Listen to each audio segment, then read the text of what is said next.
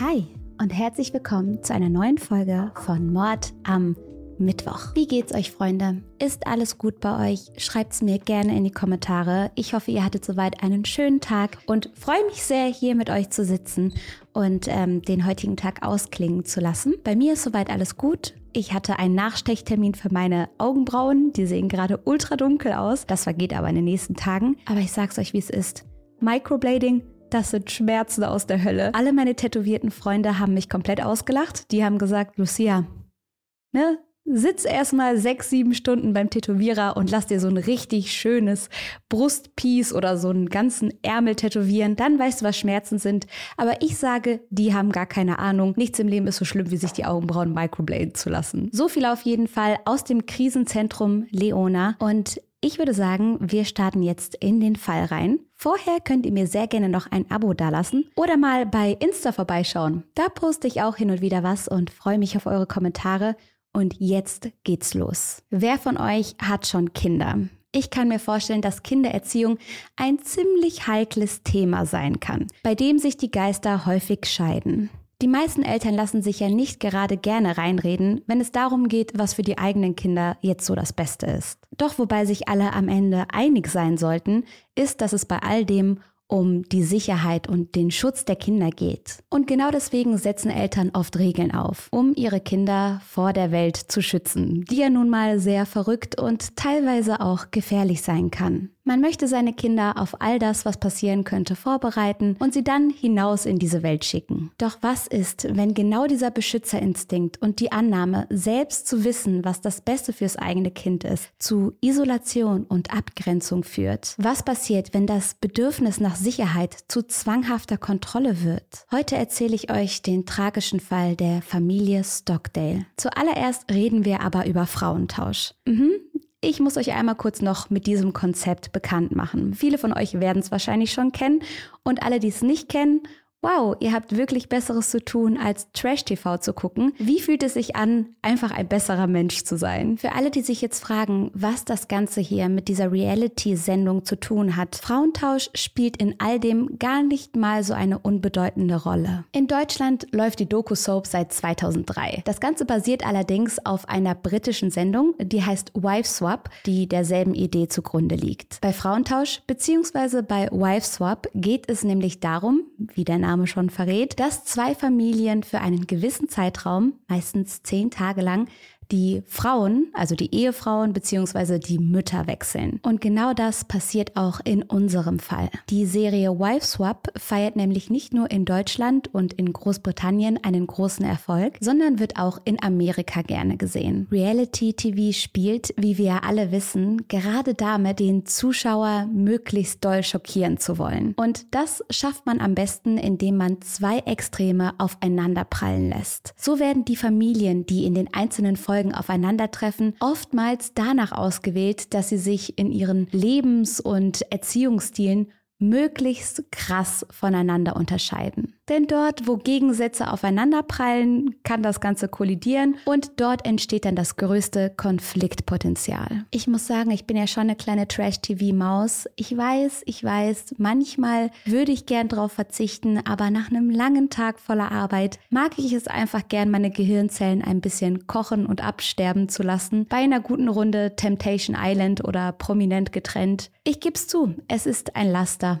aber ich, ich kann, ich, ich muss an mir arbeiten. Aber noch nicht, noch nicht jetzt. Genau nach diesem Prinzip, dass man zwei Gegensätze aufeinanderprallen lassen möchte, ist man auch vorgegangen, als man sich dazu entschieden hat, Catherine Stockdale auf Laurie Tonkovic prallen zu lassen. Die beiden Frauen tauschen nun ihr Leben. Und das in der 14. Folge der vierten Staffel Wife Swap. In dieser Folge lernen wir nämlich die konservative Familie Stockdale aus Ohio kennen, die das komplette Kontrastprogramm zu der lockeren, eher laissez-fairen Familie Tonkovic darstellt. Wir befinden uns im Jahr 2008, als Katie und Laurie gemeinsam mit ihren Familien an dem Experiment teilnehmen und sich dazu entschließen, für zehn Tage lang die Leben zu tauschen. Die beiden Frauen tauschen also Wohnort, Haushalt, Familien, Familienmitglieder und die ganzen Pflichten, die damit einhergehen. Und während bei Familie Stockdale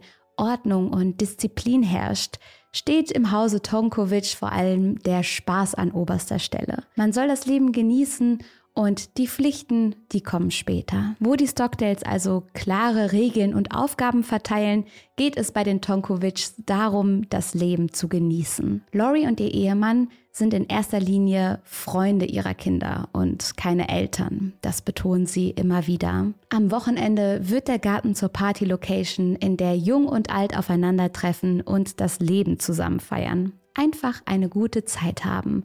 Das ist das Motto. Die Freiheit ihrer Kinder steht für die Tonkovics an allererster Stelle. Und dann der große Schock. Laurie kommt in die Familie Stockdale. Sie wird nun mit dem Familienleben der Stockdales konfrontiert und das könnte unterschiedlicher gar nicht sein. Im Hause Stockdale herrschen strikte Regeln und hohe Erwartungen. Für Mutter Kathy und Vater Tim spielen Werte wie Fleiß und Gehorsam eine essentielle Rolle in der Kindererziehung. Und das Ganze scheint zu wirken.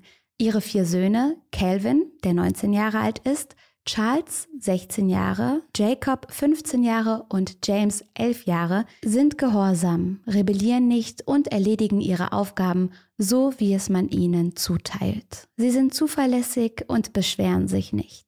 Schließlich sind Fehler im Hause Stockdale nicht gerne gesehen, denn Kathy und Tim kontrollieren genau, ob ihre Kinder die Aufgaben zu ihrer Zufriedenheit erledigen, ob sie alles genau nach Plan ausgeführt haben. Ist das der Fall, dann erhalten die Jungs Wertmarken, sogenannte Tokens, die sie sammeln und später dann für bestimmte Freizeitaktivitäten eintauschen können. Ganz getreu dem Motto, Erst die Arbeit, dann das Vergnügen. Katie und Tim wollen ihre Söhne nämlich zu Menschen erziehen, für die harte Arbeit an oberster Stelle steht. Alles andere sei ja bloß Zeitverschwendung. Freizeit und Unterhaltung sind im Hause Stockdales Privilegien, die man sich erstmal verdienen muss mit diesen Tokens halt. So erklärt Katie dann in einem Interview, dass ihre Kinder für 20 Tokens eine Stunde Radio hören dürfen. Der Sender muss aber vorher von Katie und Tim für gut befunden werden. Schließlich wollen die beiden genau wissen, was ihre Jungs konsumieren. Alles muss kontrolliert werden. Ihr jüngster Sohn James erzählt den Redakteuren in einem Interview zum Beispiel, dass er glaubt, seine Eltern würden es ihm nie erlauben, Popmusik zu hören. Dieses Genre ist bei den Stockdales verboten. Eine sichere und kontrollierte Umgebung für ihre Söhne zu schaffen, hat für Katie und Tim also oberste Priorität. Aber die nehmen das Ganze zu ernst. Genau aus diesem Grund sind die beiden nämlich auch von der Stadt aufs Land gezogen. Sie richten ihr Leben danach aus, ihre Jungs zu kontrollieren. Auf ihrer leicht abgelegenen Farm können sie ihren Kindern beibringen, ein Leben fernab von Sünde und Versuchung zu führen. Denn ja, alles, was Spaß macht, ist irgendwo auch Sünde in den Augen von Katie und Tim. Katie sagt, dass sie sich für den Umzug auf die Farm entschieden haben, um ihren Söhnen gesunde Werte beizubringen. Bei den Stockdates sind natürlich auch Videospiele strikt verboten, genauso wie Dates. Denn Katie legt besonderen Wert darauf, dass ihre Söhne bloß keinen unehelichen Sex haben. Und nicht nur das. Katie und Tim möchten auch Einfluss darauf ausüben, mit wem ihre Kinder ihre Zeit verbringen. So sagt Katie zum Beispiel, dass sie nicht möchte, dass ihre Kinder durch bedeutungslose Beziehungen korrumpiert werden. Und das hat mich irgendwie total traurig gemacht. Denn so wird den Jungs ja von Anfang an eingeredet, dass zwischenmenschliche Beziehungen und alles, was damit zu tun hat, sei es eben auch Berührung, sei es Vertrauen, sei es Sex, was auch alles dazugehört, dass das etwas Verwerfliches ist, dass das Sünde ist. Muss denn Liebe Sünde sein, frage ich mich da. Außerdem wird ihnen so auch die Möglichkeit genommen, Menschen kennenzulernen und sich normal in dieser Gesellschaft zu entwickeln. Denn dazu gehört eben, dass man mit Gleichaltrigen spielt, dass man sich für Mädchen oder auch für Jungs interessiert und dass man mal flirtet oder sich auch mal verliebt. Sie haben keine Freunde oder keine engen Vertrauten. Sie haben nur den Einfluss ihrer Eltern. Dabei ist es ja so wichtig, neue Menschen kennenzulernen, Kontakte zu knüpfen und dadurch eine ganze Menge auch über sich selbst zu erfahren. Und diese Chance, die Chance auf ein normales Leben, wird den Stockdale-Söhnen durch das kontrollierende Verhalten ihrer Eltern genommen. Durch ihre kompromisslosen Regeln rauben Katie und Tim ihren Kindern jede Möglichkeit, eigene Entscheidungen zu treffen. Und sie tun alles, um das soziale Umfeld und die Einflüsse auf die Jungs noch besser kontrollieren zu können. So haben sich Katie und Tim dazu entschlossen, die Jungs von zu Hause aus zu unterrichten. Das Ganze spielt ja in den USA und da ist das kein Problem. Tatsächlich werden viele Kinder von zu Hause aus unterrichtet und die Regeln sind da ziemlich locker.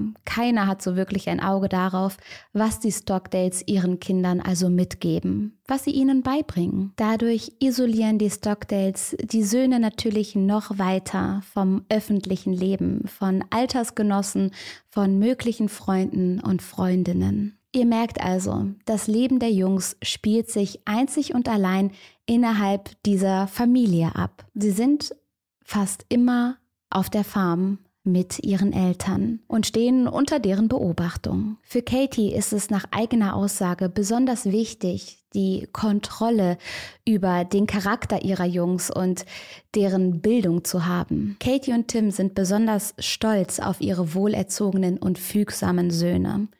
Nach außen hin vermitteln die Stockdales also das Bild einer traditionellen, konservativen, amerikanischen Familie. Auch in ihrer Nachbarschaft sind sie dafür bekannt und beliebt. Die Stockdales haben sich in der Gegend auch einen Namen gemacht. Sie haben nämlich eine Bluegrass Band. Gemeinsam mit ihrem Vater treten die Brüder Calvin, Charles, Jacob und James regelmäßig am Wochenende auf. Sie begeistern die Leute dann mit ihrer Musik und verbreiten gute Laune und gute Stimmung. So ein bisschen wie die Kelly Family stehen sie da als Familienbund und machen Musik. Bluegrass ist dabei ein beliebtes Musikgenre aus den USA. Ihr könnt euch das Ganze wie so Country-Musik vorstellen. Die Jungs spielen dabei unterschiedliche Instrumente und wirken enthusiastisch und glücklich. Da die Stockdales so talentiert sind, treten sie beinahe jedes Wochenende auf und werden bei Veranstaltungen, Märkten und Festen gebucht, um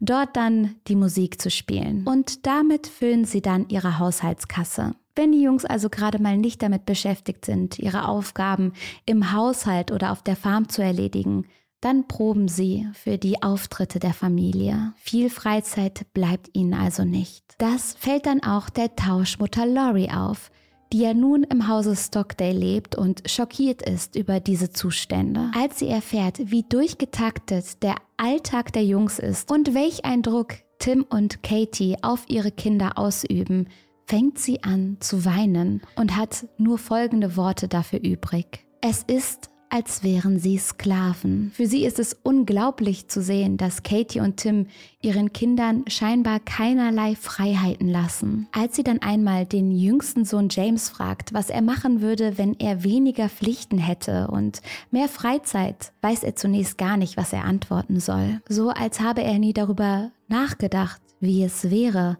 mehr Freizeit zu haben, mehr zu dürfen. Immerhin kennt er nur die Realität, die seine Eltern für ihn geschaffen haben. Und die besteht nun mal aus Regeln, Arbeit und wenig Freiraum. Schließlich antwortet er, dass er wohl mehr mit seinen Brüdern spielen würde. Nach ihrem Gespräch mit James ist für Laurie klar, so kann das hier nicht weitergehen. Sie findet, dass es den Jungs ausnahmsweise mal gestattet sein sollte, Spaß zu haben und sich wie Kinder und Jugendliche zu benehmen und nicht ständig irgendwelche Pflichten und Regeln im Hinterkopf haben zu müssen. Und so ändert Laurie dann kurzum die Regeln in der Familie. Von nun an muss Tim die gesamten Aufgaben seiner Söhne übernehmen, während die sich aussuchen dürfen, was sie mit ihrer neu gewonnenen Zeit anstellen wollen. Laurie ist sich sicher, die Jungs werden sich über diese neuen Regeln freuen. Doch es kommt ganz anders. Calvin der älteste Sohn der Stockdales fängt sofort an zu weinen, nachdem Laurie die Regeln verkündet hat. Er fühlt sich schuldig, ist mit der Situation überfordert und hat kein gutes Gefühl dabei, sich den Regeln seiner Eltern zu widersetzen. Obwohl es hier ja um eine Show und nur um ein paar Tage geht. Er kann es nicht. Zudem hat er große Angst davor, wie seine kleinen Brüder mit dieser plötzlichen Veränderung umgehen würden. Wie sollen sie das verkraften? Und ich finde, man merkt an seiner Reaktion so gut, wie fixiert er auf das Urteil seiner Eltern ist, dass er das Gefühl hat, gar nicht selbst entscheiden zu dürfen, weil das ein Leben lang für ihn gemacht wurde. Allein der Gedanke daran, sich Katies und Tims Regelwerk zu widersetzen, gibt ihm das Gefühl der kompletten Überforderung, so dass er nicht anders kann, als zu weinen und zu schluchzen. Die Jungs sind es einfach nicht gewöhnt, Entscheidungen intuitiv zu treffen und nicht nach dem Willen der eigenen Eltern. Sie fühlen sich schuldig, allein wegen des Gedankens, etwas nur für sich selbst zu tun und nicht für Katie und Tim. Das alles ist während dieser Frauentauschfolge herausgekommen. Das war der erste Blick, den man von außen auf die Familie Stockdale werfen konnte. Wir machen nun aber einen Zeitsprung ins Jahr 2017 also fast zehn Jahre nach der Ausstrahlung dieser Frauentauschfolge. Am 15. Juni geht ein Notruf in der Notrufzentrale Ohio ein. Doch es ist kein gewöhnlicher 911-Call, denn der Anrufer gibt weder seinen Standort preis, noch erzählt er, warum er angerufen hat. Stattdessen herrscht Stille am Telefon und plötzlich hängt er den Hörer wieder auf. So schnell der Anruf eingegangen ist, so schnell ist er auch wieder vorbei und der mysteriöse Anrufer meldet sich nicht mehr. Die Polizei kann diesen Anruf natürlich zurückverfolgen und lokalisieren. In solchen Fällen ist es anscheinend normal, dass die Polizei sicherheitshalber mal hinfährt, um zu gucken, ob da nicht doch etwas dran ist an diesem Anruf und genau das passiert jetzt. Ihr Weg führt sie zu keinem geringeren Ort als zu der Stockdale Farm. Als die Polizei dort ankommt, ist die Haustür bereits geöffnet. Sie steht einen Spalt weit offen und die Beamten treten nun herein. Sie kündigen sich an, rufen ins Haus hinein, doch keiner antwortet. Im Haus bleibt es still, bis plötzlich ein Schuss ertönt. Es knallt und die Polizei ruft sofort Verstärkung. Es hat sich beim Besuch auf der Stockdale Farm ja nur um einen Routineeinsatz gehandelt und sie waren nicht darauf vorbereitet, hier auf irgendwen oder auf eine Gefahr zu treffen. Und mit dem Bild, was sich ihnen nun offenbart, hat niemand gerechnet. James, der jüngste Sohn der Stockdale-Familie, wird tot an der Eingangstüre gefunden. Im oberen Geschoss befindet sich der leblose Körper von Mutter Katie. Beiden wurde in den Kopf geschossen. Auch der zweitjüngste Sohn Jacob wird mit einem Kopfschuss aufgefunden. Doch anders als seine Mutter und sein kleiner Bruder, die ihren Verletzungen erlegen sind, ist Jacob noch am Leben. Und alles deutet darauf hin, dass Jacob für das Ableben seiner Mutter und seines kleinen Bruders verantwortlich war und daraufhin versucht hat, sich selbst das Leben zu nehmen. Aber warum sollte er das tun? Bei der Tatwaffe handelt es sich um eine Schrotflinte, die immer im Haus der Stockdales aufbewahrt wurde. Tim und seine Söhne Calvin und Charles befanden sich zum Tatzeitpunkt zum Glück nicht auf der Farm, sonst wären sie heute wahrscheinlich auch nicht mehr am Leben. Nur kurze Zeit nach der Tat macht das tragische Ableben von Katie und James Stockdale große Schlagzeilen. Alle sind erschüttert über diese schreckliche Tat und können es nicht fassen. Niemand kann sich vorstellen, warum er das getan haben sollte. Der älteste Sohn Calvin gibt daraufhin ein Statement ab, in dem er sich für die Gebete und Anteilnahme der Menschen bedankt. Zudem drückt er seine Dankbarkeit für die Polizisten und das Krankenhauspersonal aus, die die Familie in dieser schweren Zeit begleitet haben. Doch vor allem äußert er sich zu seinem Bruder Jacob. Ich spreche für die ganze Familie, wenn ich sage, dass wir ihn lieben und ihm vergeben. Die Gebete und die Unterstützung wissen wir zu schätzen und wir bitten um weitere Gebete für Jacobs Heilung. Warum wir es nicht verstehen und vielleicht auch nie verstehen werden, warum das alles passieren musste, wollen wir, dass jeder, insbesondere Jacob, weiß, dass wir ihn lieben und ihm vergeben. Ich muss sagen, dass ich wirklich Gänsehaut bei diesen Worten bekommen habe. Diese Haltung ist so unfassbar stark und so großzügig. Jacob, der gerade die Hälfte der Familie ausgelöscht hat, bekommt von seiner Familie den Rücken gestärkt und sie vergeben ihm. Das finde ich wirklich bewundernswert. Aber die Frage, warum er das getan hat, die steht immer noch im Raum. Tim sagt über seine Frau Katie, dass sie eine wundervolle Mutter war, die nichts mehr liebte, als Mutter und Großmutter zu sein und sich voller Leidenschaft dem christlichen Glauben und der Gesundheit ihrer Kinder verschrieben hat. Seinen jüngeren Bruder James beschreibt Calvin als talentierten Musiker, der die Familie immer wieder mit Spaß und Freude beschert hat. Doch nun zurück zu Jacob. Der überlebt nämlich trotz seines lebenbedrohlichen Zustandes, da er umgehend ins Krankenhaus eingeliefert wurde. Für die Ermittler ist das ein großes Glück, da sie so die Chance haben, Jacob zu befragen und vielleicht doch noch dem Tatmotiv näher zu kommen. Das ist nämlich weiterhin unklar. Weder Tim noch andere Menschen, die den Stockdales nahestanden, berichten davon, dass es bei Jacob irgendwelche Verhaltensauffälligkeiten gegeben hat. Niemand kann sich das Ganze erklären. Auch der Polizei war Jacob bis zum Tatzeitpunkt nicht bekannt gewesen. Keine Vorstrafen, keine Auffälligkeiten, gar nichts. Es dauert lange und es ist kompliziert, bis Jacobs Gesicht wiederhergestellt werden kann.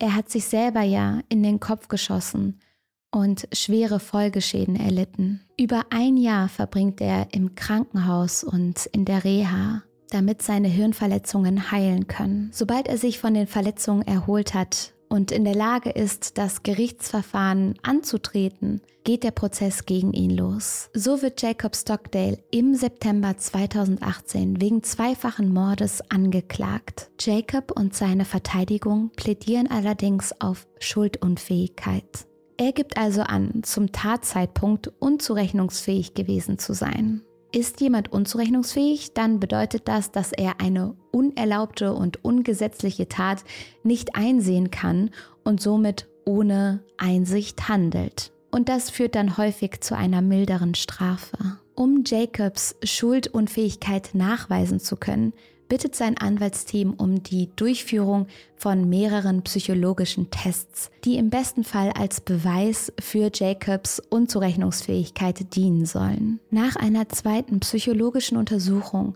wird Jacob dann schließlich in eine geschlossene psychiatrische Anwalt eingewiesen, um dort therapeutische Hilfe zu bekommen. Während seines Aufenthalts in dieser Klinik versucht Jacob zweimal auszubrechen, was ihm jedoch nicht gelingt. In dieser Zeit wird der Prozess erst einmal auf Eis gelegt, bis Jacob mental dazu imstande ist, an einer Gerichtsverhandlung teilzunehmen. Der Prozess kann also erst im Februar 2020 weiter fortgesetzt werden. Während des Prozesses ist Jacob sehr schweigsam. So äußert er sich nicht zum Motiv und geht auch auf die Fragen, die ihm gestellt werden, kaum ein. Zudem wird der Prozess durch die Corona-Pandemie noch weiter in die Länge gezogen. Doch dann, im April 2021, bekennt sich Jacob des Mordes an seiner Mutter und seinem Bruder für schuldig. Ein psychologisches Gutachten kann dabei die Schuldunfähigkeit von Jacob nicht bestätigen.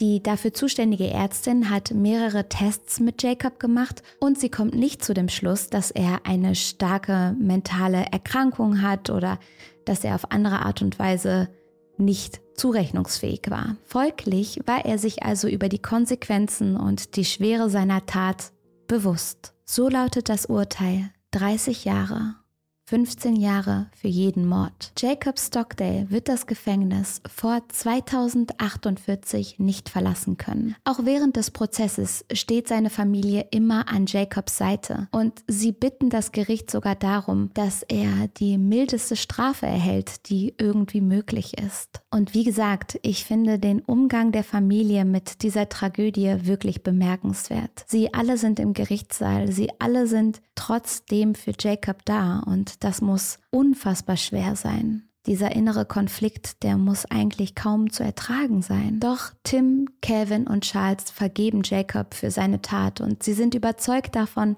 dass auch Katie und James ihm vergeben haben. Dennoch verstehen sie bis heute nicht, warum das alles überhaupt passiert ist. Was war das Tatmotiv? Mit dieser Frage sind die hinterbliebenen Stockdales natürlich nicht alleine. Die Frage beschäftigt alle. Wieso hat sich Jacob dazu entschlossen, seiner Mutter und seinem Bruder das Leben zu nehmen? Laurie Tonkovic, die durch Frauentausch einen Einblick in das Familienleben der Stockdales erhalten hat, äußert sich öffentlich zu der Tat. So sagt sie in einem Interview mit dem Nachrichtenmagazin Inside Edition, als mein Sohn mich anrief, um mir zu erzählen, was passiert ist, wusste er noch nicht, wer der Schütze war. Ich aber wusste es sofort. Zudem erzählt sie, dass Jacob nach ihrer Regeländerung völlig aufgelöst und weinend nach draußen lief. Auf ihre Frage hin, was ihn denn beschäftigt und wovor er Angst hat, hat er geantwortet, dass er Angst vor der Hölle habe und dass er durch diese neu gewonnenen Freiheiten in die Hölle kommen würde, weil das eben Sünden seien. Man muss dazu sagen, dass diese Szene meines Wissens nicht ausgestrahlt wurde, also das ist etwas nicht belegtes, sondern die Aussagen von der Tonkovic, aber es könnte einen möglichen Hinweis auf das Tatmotiv liefern. Von dem, was wir über Katies und Tims Erziehungsstil wissen, ist das Ganze ja auch durchaus denkbar. Freiheiten und Freizeitaktivitäten waren immer mit Drohungen und Sünde verbunden. Der Druck und die Kontrolle waren enorm. Was in Jacob wirklich vorgegangen ist, wissen wir nicht. Wir wissen nicht, was er sich gedacht hat, als er seine Mutter und seinen Bruder erschossen hat und danach versucht hat, sich selbst das Leben zu nehmen. Vielleicht war es eine Art verzweifelter Befreiungsdrang, der es ihm und seinem Bruder ermöglichen sollte, sich aus den Fängen und der Kontrolle seiner Eltern zu befreien. Ihre gesamte Kindheit und Jugend über waren die Jungs nicht wirklich in der Lage, eine eigene Identität Realität, außerhalb der Realität, die ihre Eltern für sie geschaffen haben, zu formen. Sie waren keine Einzelperson, sie waren die Familie Stockdale. Und vielleicht war das der Grund, weshalb bei Jacob letzten Endes eine Sicherung durchgebrannt ist. Dieser Fall hat mich stark beschäftigt, weil Katie und Tim höchstwahrscheinlich alles versucht haben, um ihren Kindern ein schönes Leben zu bieten. Ich bin mir sicher, dass sie dachten, genau das Richtige zu tun. Wahrscheinlich haben sie versucht, ihre Kinder vor der grausamen Welt da draußen fernzuhalten und sie zu beschützen, die Hände auf sie zu legen. Aber das führt uns wieder zu der Frage am Anfang. Ab welchem Punkt ist Kontrolle und Sicherheit zu viel? Ab wann wird es zu einer Obsession? Was sind gut gemeinte Regeln und Vorschläge, um das Kind auf die Welt da draußen vorzubereiten? Und was ist nicht mehr gesund? Ich glaube, dass es total wichtig ist, dass Kinder ihre Grenzen testen, dass Kinder herausfinden, wer sie selber sind. Und das konnten die Stockdale-Kinder nicht. Sie waren immer eins, die Stockdales. Und das jeden Tag, jeden Einzelnen, ihr Leben lang, wenn sie nicht gerade von ihren Eltern unterrichtet wurden, mussten sie im Haushalt auf der Farm helfen und wenn sie nicht auf der Farm halfen, dann mussten sie mit zu den Konzerten kommen und für diese Proben. Was ist eure Meinung zu all dem? Gibt es Dinge, bei denen ihr sagt, das würde ich in der Erziehung komplett anders machen? Oder sagt ihr vielleicht, ich verstehe die Stockdates ein Stück weit,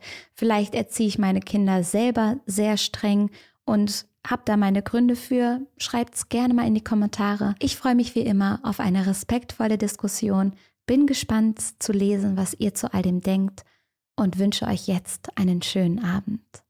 Macht's gut!